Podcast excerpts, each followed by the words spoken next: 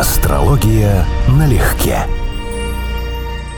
Была замечательная история, как космонавтов тестировали вот раннее поколение, после Гагарина, которое шло. Стресс, лампочки, перегрузки. Ну, короче, заводили человека в кабине до белого коленя, да, до тяжелого режима стресса. И постоянно грузили в наушниками, там, скажите, сколько будет 15 умножить на 28 и так далее. Ну, то есть, чтобы он адекватно показывал, что он работает.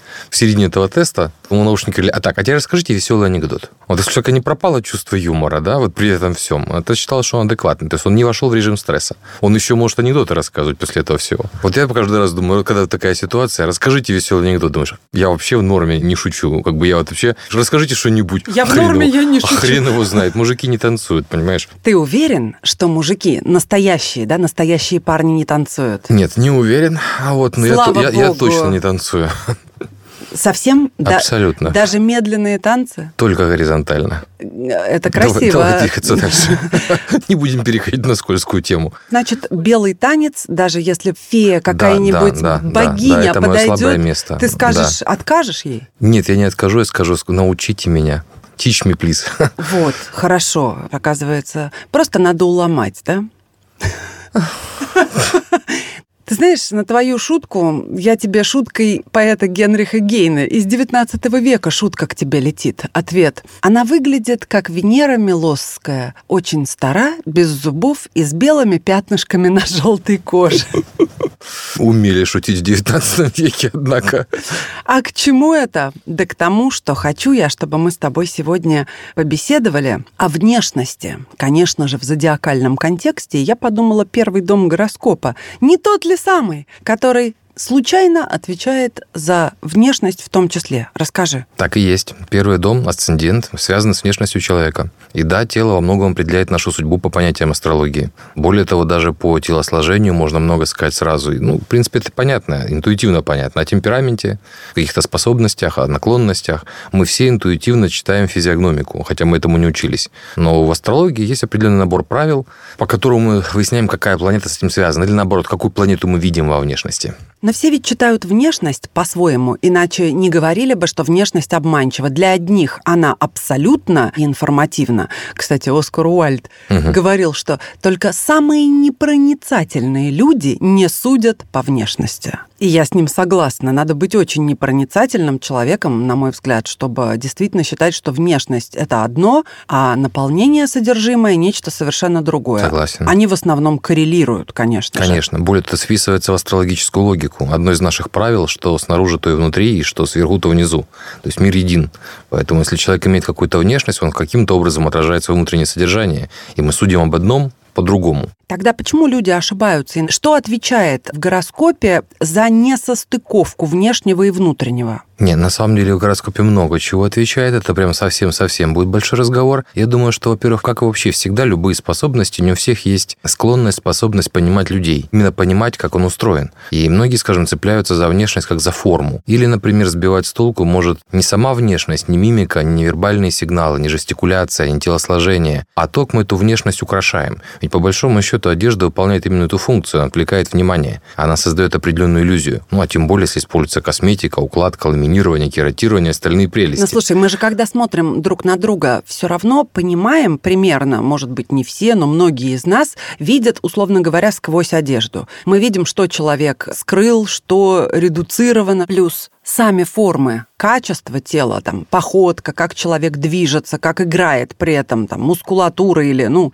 рельефы Мгм. какие-то, есть они, нет. Вот из этого всего ведь мы получаем какой-то объем информации огромный, да? Конечно, мы живем в мире людей, по сути дела, мы живем в лесу людей. Вот первобытные люди, даже что там первобытные, еще каких-то 150-200 лет назад, те же самые охотники, кто ходил, добытчики, заготовители, видели следы зверей, видели по сломанным веточкам, по каким-то неуловимым для современного городского жителя признакам, что здесь что-то прошло, сколько времени прошло и так далее. Они в этом жили, они видели эти мелкие сигналы. А современный городской житель, он постоянно живет в окружении людей или образов людей, или кино о людях и так далее. В итоге у нас колоссальный опыт узнавания каких-то черт в людях. Ну, Конечно, этот опыт иногда специально используется. Вот, скажем, для те же имиджология, построение имиджа сознательно пытается вводить определенные символы. Ну, например, в очках, значит, умный. Да? И это как бы вот уже сразу плюс к интеллекту, да, плюс единичка. Светлые волосы, особенно вьющийся, значит, легкомысленный, ну и так далее. То есть можно этим манипулировать именно теми штампами, которые существуют в нашем сознании. Но они взялись не просто так. Они взялись из жизни, из наблюдений. Расскажи, пожалуйста, вот первый дом, проявляющийся в разных знаках, что, о чем нам будет говорить? Ну, собственно, там первый дом – это только часть формирования внешности, поэтому первый дом, скажем, в одном из 12 знаков, будет давать набор признаков у разных людей с одним и тем же асцендентом, выглядящих по-разному. Потому что есть родители, есть та родовая генетика, которая тоже определяет очень сильно содержание, но будут какие-то общие признаки. Знаки, например, в которых сильно солнце, это вот э, лев в первую очередь, и с оговорками овен. Легко могут дать веснушки, как узнаваемую черту, прям вот характерно. Веснушки яркие, глаза, и солнце в первом доме может давать такие же вещи. Средний рост, среднюю комплекцию, светлые волосы, но опять же с поправкой, видите, вот если это мы говорим о наших соотечественниках, потому что если говорим о китайцах, то светлые волосы или о африканце, ну, нелогично. Да и но... соотечественники наши тоже часто представляют собой смесь Совершенно многих верно. кровей. Совершенно верно. У нас хотя бы европе... ну, как бы в основном европеидная да, раса, поэтому это правило работает. Но в общем случае солнце высветляет, создает веснушки, яркие заметные глаза. Почти наверняка любой из радиослушателей, если он видел или помнит человека, у которого главное, что ты закрываешь глаза, вспоминаешь его и помнишь огромные глазища. Вот это, вот, как правило, солнечный эффект. То есть, когда у человека прям видно вот эту душу, которая уходит через его внимание сознательное. И да, солнечные признаки, я же говорю, могут быть просто цветовые. То есть, например, солнце может... Э, у кого солнце связано с первым домом, часто говорят, такой один из признаков э, красивый оттенок загара золотистый. Собственно говоря, вся огненная стихия, если имеет отношение к первому дому, одна из четырех стихий в астрологии, она дает красивый оттенок. Там оливковый, стрелец обычно, золотистый, бронзовый, это вот э, лев. Ну, красноватый, но опять же красиво красноватый, если это овен. Если и другие стихии, они с солнцем, с загаром дружат не так. То есть, если мы видим грязный загар, который похож... На кирпичный, да. Нет, даже не кирпичный. Знаешь, такой бывает желтовато-коричневый, как будто человек извалялся в пыли то что это?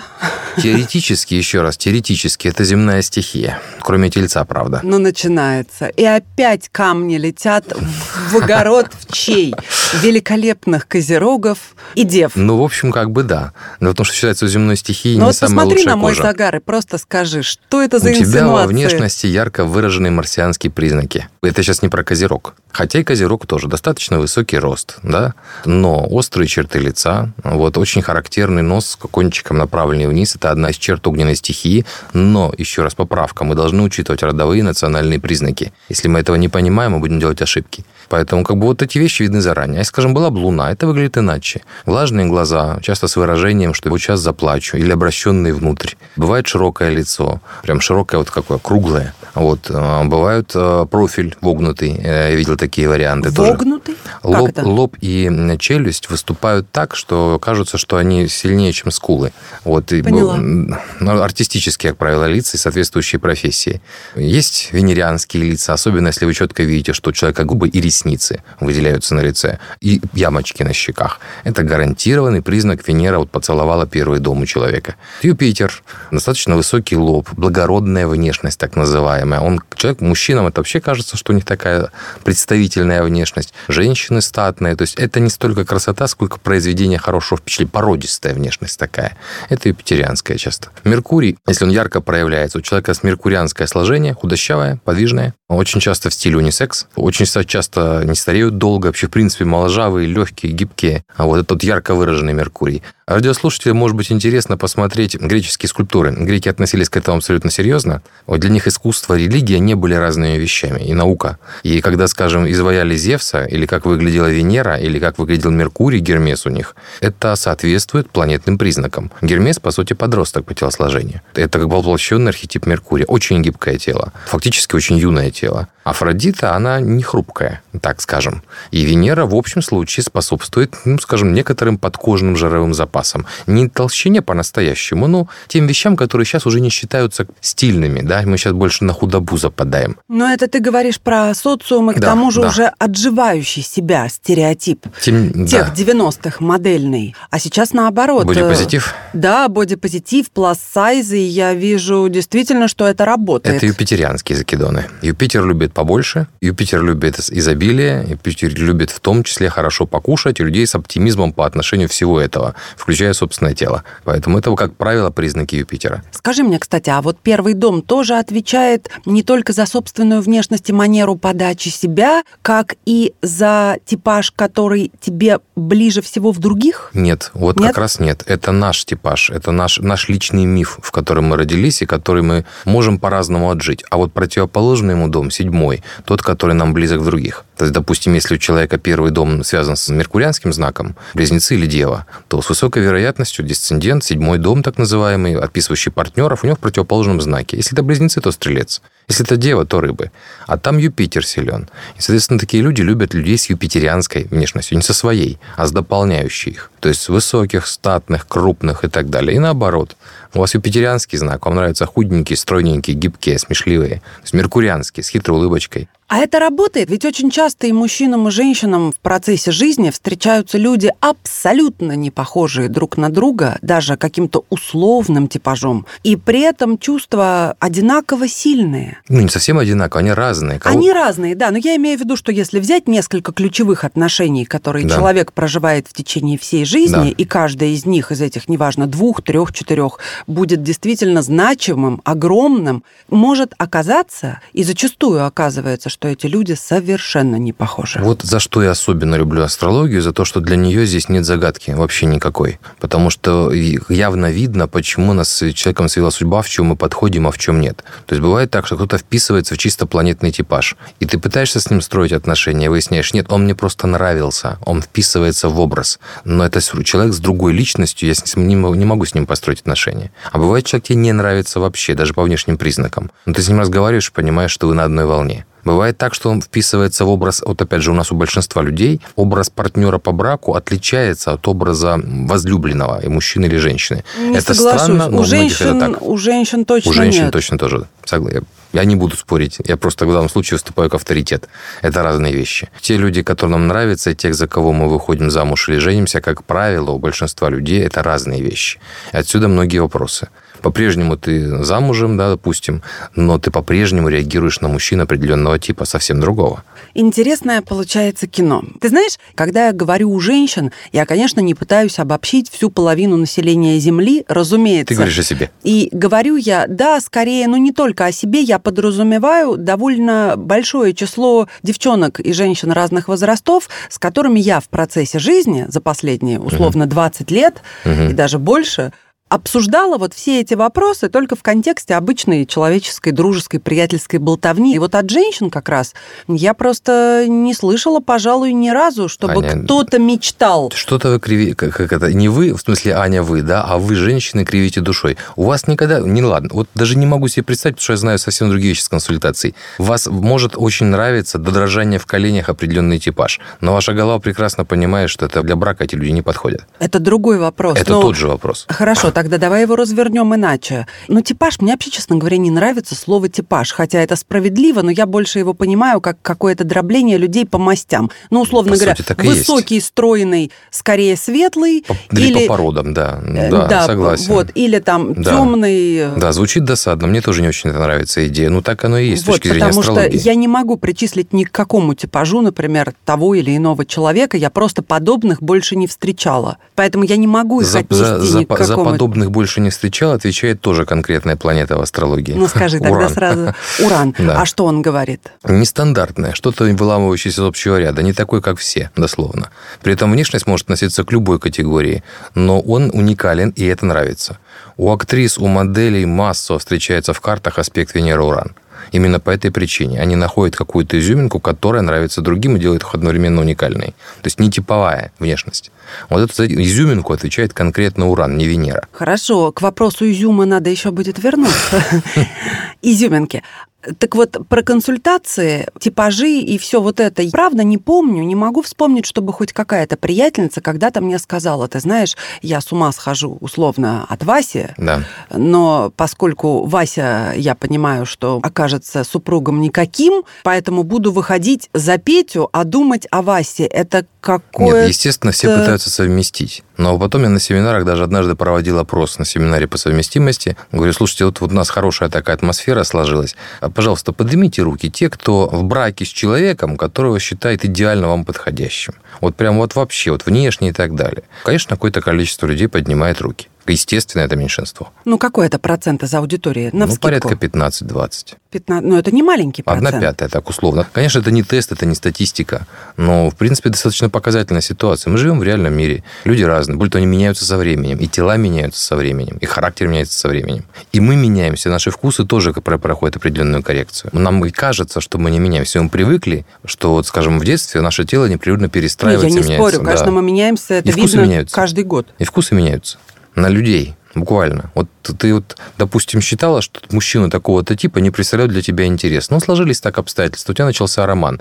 И вдруг понимаешь, ты открыла для себя вещи, которые для тебя раньше были непонятны. Но они Тип... будут относиться только к этому конкретному человеку. Опять же, не к типажу. Вот ты сказал, мужчины такого типа. Это не значит, что другой мужчина, пусть даже этого же типа, понравится мне и вообще сможет меня заинтересовать. Ты хочешь сказать, что у тебя есть строго...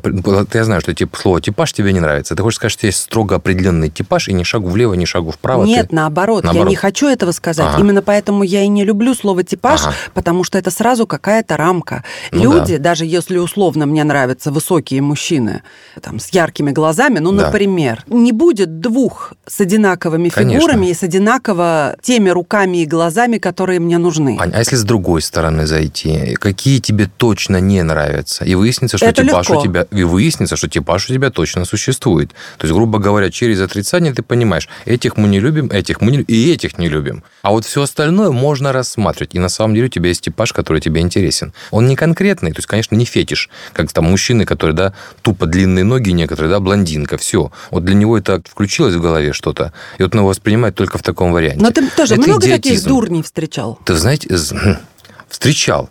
Я ну, их немного. Я скажу, что у мужчин, у мужчин это более популярная болезнь, чем у женщин. Женщина не может выйти замуж за красивые ноги. Мужчина в состоянии сделать такой идиотизм. Выйти, может быть, за красивые ноги и не может, но я хочу тебе сказать, как большая ценительница мужских ног, что надо мной ржали всю дорогу все мои приятельницы. Так что, ты понимаешь, тут мера эстетства еще очень играет. Знаешь как, вот когда слово «брак» приплетается ко всей нашей беседе, все как-то сразу усложняется. Конечно. Потому что я скажу за женщин, опять же, подразумевая своих приятельниц, угу. знакомых, среди самых довольных собой, у которых отношения с собой изначально очень неплохо складывались, угу у них никогда не было просто цели выйти замуж, потому что это звучит как безумие. Понятно, это Именно безумие поэтому по себе. Я вначале, наверное, сказала, что разделять, вот люблю я этот типаж, а выйду замуж не за этот. Если ты выходишь замуж, значит, ты должна быть уверена, что этот человек большей частью тебе здорово подходит по всем ключевым критериям. Тебе приятно на него смотреть, тебе приятно к нему прикасаться, тебе приятно с ним быть и так далее и тому подобное. Если что-то провисает провисает глобально, значит, вот ты не глобально, выходишь глобально. за этого человека в том-то замуж. и дело, если глобально провисает. А провисает обычно не глобально, провисает в каких-то других вопросах. Кроме того, правка чисто на женскую психологию. Да, это несправедливо, но мужчины в значительной степени больше реагируют на внешность. Думаю, ни для кого из радиослушателей ну, я тайну не открою. Нет. Это заложено биологией. Вот. Точно так же в биологии заложено, что женщина выбирает внешность только вторым или третьим пунктом. И это стандартный, как бы, я очень люблю, мне ряд афоризмов есть таких базовых, да, для семинаров. Вот один из них мне очень нравится, что мужчины склонны переоценивать влияние своей внешности на женщин, а женщины склонны переоценивать влияние своего ума на мужчин. И как бы это не очень звучит хорошо, но это правда, потому что это присутствует. Мужская внешность скорее транслирует что-то. Эстетический аспект, безусловно, присутствует. И, как правило, женщина считывает, насколько это хороший, надежный, интересный самец. Но то, что женщины, безусловно, как и мужчины, да все любят красивых людей, просто понятие красоты у всех свое. Но если мы под красивым человеком, именно под этим словосочетанием, будем понимать какую-то гармоничную, притягательную, приятную тебе внешность в комплексе, плюс вот к энергетике, к тому, что излучает человек, его лицо и тело в совокупности, вот это, наверное, и будет тем я, самым. Я, опять же, и согласен, и не согласен. Аня, вот смотри, во-первых, понятие красоты, насколько сильно отличается у, опять же, у женщин, не знаю, как у женщин, у мужчин радикально. То есть у меня был друг, с которым мы вообще никогда не совпадали во вкусах на женщин. Вообще никогда. То, что ему нравилось, меня вызывало ощущение поднятия бровей и округления глаз, да, и наоборот. Вот настолько могут быть разные да, взгляды. Конечно. Вот, вот именно это задано индивидуально гороскопом, что мы видим вещи совершенно по-разному. А есть еще один момент – То, что нам кажется красивым, мы вовсе не всегда считаем, что это нам позволено.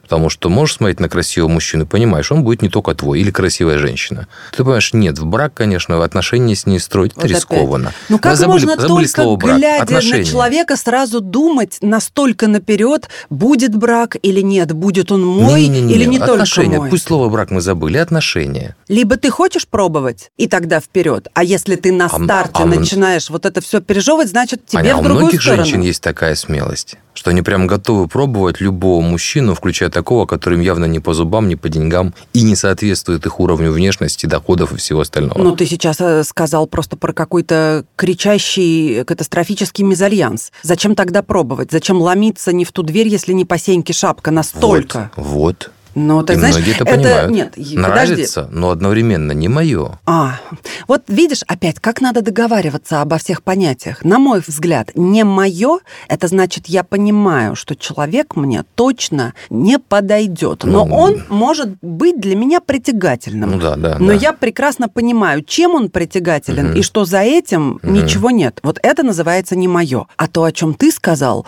это значит, я, условно говоря, сижу не вся глупая, да. неухоженная, ухоженно и так далее, а тут проходит какой-то король мимо, mm-hmm. тогда вообще о каком пробовании идет речь? Потому что, естественно, люди все хотят себе подобных, не меньше. Себе подобных мы хотим на уровне характера и эмоций. Мы хотим человека, с которым можно дружить, с которым можно молчать и так далее. Но генетика задана нашими телами, а оно в значительной степени описывается гороскопом, притягивается очень часто не к подобному, притягивается ну, здесь к противоположному. много аспектов. Да. Но и в противоположном, кстати, обязательно найдется вот та искринка, которая будет нас соединять? Вот она психологическая, эмоциональная. Внешность – это, по большому счету, в гороскопе не самое главное для совместимости. Это способ быть замеченным. Но вот, никто и не утверждал ведь да. из нас, да, что это главное. А дальше начинается то, что астрология называет синастрией, то есть вот взаимодействие, психологическое взаимодействие. И выясняется, у нас там радикально разные вкусы.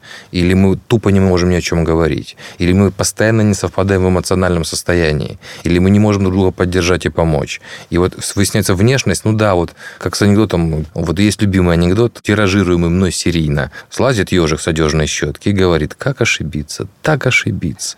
Вот, жестоко. Вот, но я думаю, что многие из тех, кто слушает, они сталкивались с такой ситуацией. Внешность бывает очень обманчива. Она нравится, а потом выясняется, что заместимость такова, что невозможно даже дружеские отношения построить. То есть вообще другой человек. Бывает, ты повторяешь эту ошибку по нескольку раз подряд, потому что внешность окажется, ну вот он мой идеал, вот человек, которого я ищу, и глаза умные, и все, что надо есть. Начинаешь говорить, выясняешь, блин, так ошибиться. Ну, не знаю, это ведь тоже не критическая ошибка, если сразу сходу, э, начав общение, ты понимаешь, что конечно, нет. Конечно. Ты еще никуда не успел влезть, вот. нет никакой катастрофы да, совершенно. еще нет детей, нет семьи, нет всего остального. Да, и, да, может быть, можно... до близости еще дело не дошло, вообще, в принципе. Ну, мужская точка зрения, что близость не такая великая проблема, чтобы не жалеть.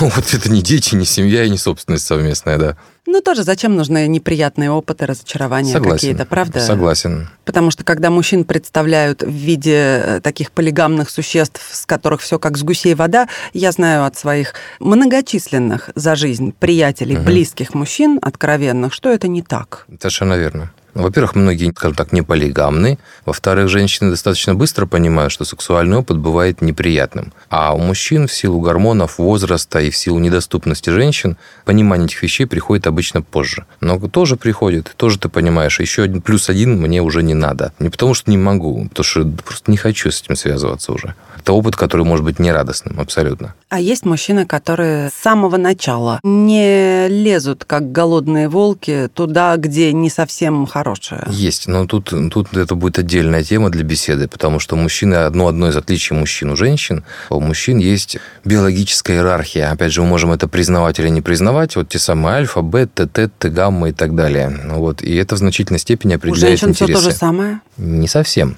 У женщин в значительной степени иерархия определяется тем, какого мужчину она приручила. Если, скажем, она очень-очень красивая, но женщина, но она без мужчины и никто, то в группе, в коллективе женщин она может оказаться даже изгоем потому что создает определенную ненужную конкуренцию. И наоборот, женщина, которая замужем за влиятельным мужчиной, особенно, ну, давайте условный пример, закрытый какой-нибудь военный городок, есть жена командира части, а есть все остальные жены офицеров. Красота не определяет, биологические кондиции не определяют. Определяет тот, у кого ручной полковник. Вот. Это отлично. Ручной полковник. Да. Это, это, может быть, еще раз говорю, феми... не звучит не очень для феминизма хорошо, но да, женщины тысячелетиями биологией дрессировали мужчин имеют колоссальное преимущество в этом перед мужчинами. Но тебе не кажется закономерным то, что за, не буду говорить всеми, такие обобщения звучат глупо. Все, никто, всегда, никогда. Да-да-да, программирование, да. Но очень часто за великими мужчинами в истории человечества стояла либо очень умная, либо очень надежная, либо очень трудолюбивая, хитроумная и талантливая. Одним словом, классная опора, и все эти мужчины, за которыми это было, в какой-то момент признавали, что не будь этой женщины рядом, таких результатов они бы не выдали, потому что она обеспечивала им тот комфорт, ну и так далее, и так далее. Или ту нервотрепку, угу. которая являлась толчком для etc. Ну, это же есть, это а, же действительно это красивый есть. миф, популярный в женской аудитории. Я его... Как, я как тебе крас... в фамилиях могу я, э, об я этом тоже рассказать. могу сказать, что есть мужчины, которые были идейные девственники, типа Ньютона, Тесла, великие мужчины, да, которые женщинам спасибо не могли сказать ни в чем. Были, и Шопенгауэр есть, был. Вот. А есть еще мужчины, которые на самом деле, вот это перефразируют анекдот, я видел такой мемас, что за каждым мужчиной, как известно, стоит женщина, которая делает великим. Так вот, за многими великими мужчинами стояла женщина, которая говорила, что он последний негодяй. Реально есть же ситуации, когда ты, вырываясь из брака, получаешь колоссальное ускорение, потому что сбросил балласт с плеч. И так тоже бывает, когда вот. ты тащишь балласт А если это себе? бывает по-разному, то выводить из этого правила всегда, никогда и так далее, типа за каждым мужчиной, это красивый миф. Ну вот смотри, как ты меня тут подцепил. Я не вывожу правил, мы с тобой просто дискутируем да. в надежде, что наши слушатели дискутируют вместе с нами, соглашаются, не соглашаются, эмоционируют, фонтанируют. Ну, да, да, да, Может быть, да. кого-то из нас в какие-то моменты поливают или наоборот говорят, точно, точно, правильно. Давай, давай, да. вот мой Дима или вот да, моя да, Катя, да, да. вот, это да. то, о чем вы говорите. Да. да. Так вот, э, ну, все равно я считаю, что действительно люди, особенно когда речь идет о людях, наделенных какой-то искрой серьезной, они в идеале как правило, нуждаются в партнере, который бы обеспечил им тылы. И это может быть, могут меняться ролями гендеры. То есть это для женщины может быть и мужчина, а для мужчины может быть и женщина. Есть, конечно, и одиночки. Или те, кто сбросили балласт и говорят «never again», угу. и больше никогда не бегают по граблям. Но не знаю, Лев Николаевич Толстой никогда бы не стал тем Львом Николаевичем, если бы не его Софья Андреевна. Это а абсолютно какие, А какие точно. у него были тяжелые отношения? У них были тяжелейшие отношения, да. но она святая женщина. Это женщина, которая абсолютно в него верила. И вот говоря, кстати, про психическую энергию, сила женщины доброй женщины в том, чтобы очень верить в своего мужчину. И если она искренне верит, она поднимет его вот этой согласен. психической... Правда, это работает? Ну, скажем так, каждый пыл выполняет свою роль, и поэтому мужчина, безусловно, нуждается в поддержке и тыле. Вопросов нет. Вот другой разговор, что понимают разные люди, не пол, а не гендер, разные люди понимают понятие этого тыла по-разному.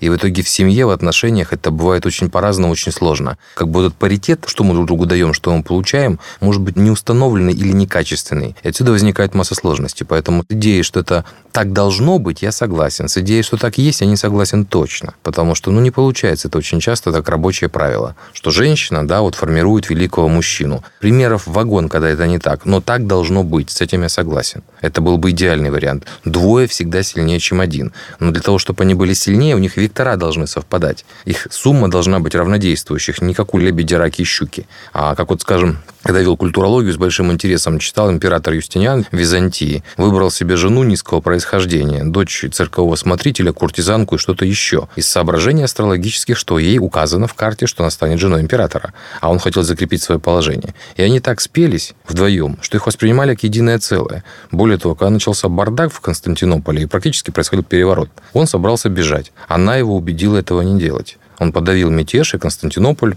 и Византия продолжил существовать еще столетиями. И вот стала... она, Василиса Премудрая. Совершенно верно. Вот это идеальный пример. Я понимаю, что такое бывает. Как часто это бывает в реальной жизни? Естественно, не часто, но ты знаешь, и не часто Мягко встречаются говоря. императоры, которые выбирают себе куртизанок, правда? Ну, конечно. Но все, тут вся как... история это... о людях. Такие слитные пары – это вообще очень редкое явление. Это как выиграть лотерею. С другой стороны, я думаю, если ты подумаешь хорошо, и я подумаю, мы вспомним практически на раз кого-то из наших приятелей, ну, скажем, молодости, у кого бабушка с дедушкой прожили прекрасную, долгую жизнь вместе. Это не значит, что она была идеальной. Да. Но когда смотришь, как совсем пожилые люди друг другу в глаза глядят, кое-что ты сказать можешь, как минимум, есть ли у них дикая усталость и раздражение друг от друга или есть тепло и нежность? Нет, если есть. Потому что прожить целую жизнь вместе достаточно тяжело. Меня сразу вспомнился образ из какого-то фильма, где молодая пара смотрит на пожилую, там старик сидит в кресле, в каталке, с ним пожилая жена, бабушка такая, они такие, как это романтично, тебе говорят, по-моему, на французском, да, они ругаются. Причем ругаются как старая пара, то есть без эмоций. Вот, то есть так уже в привычном ритме, вот, вот так вот. И это регулярно бывает. Да, это не самое простое. Мы же не знаем альтернативу, а ведь могло быть лучше или не могло. Для этого надо было прожить другую жизнь с другим человеком или чтобы без, сравнить, чтобы сравнить. А в итоге мы так смотрим и думаем, вот, наверное, это был лучший возможный вариант. А вдруг не лучший? А вот как лучше в первом доме быть и с первым домом быть, мы продолжим. Всем спасибо, друзья. Спасибо, Константин. Спасибо, до свидания. Астрология налегке.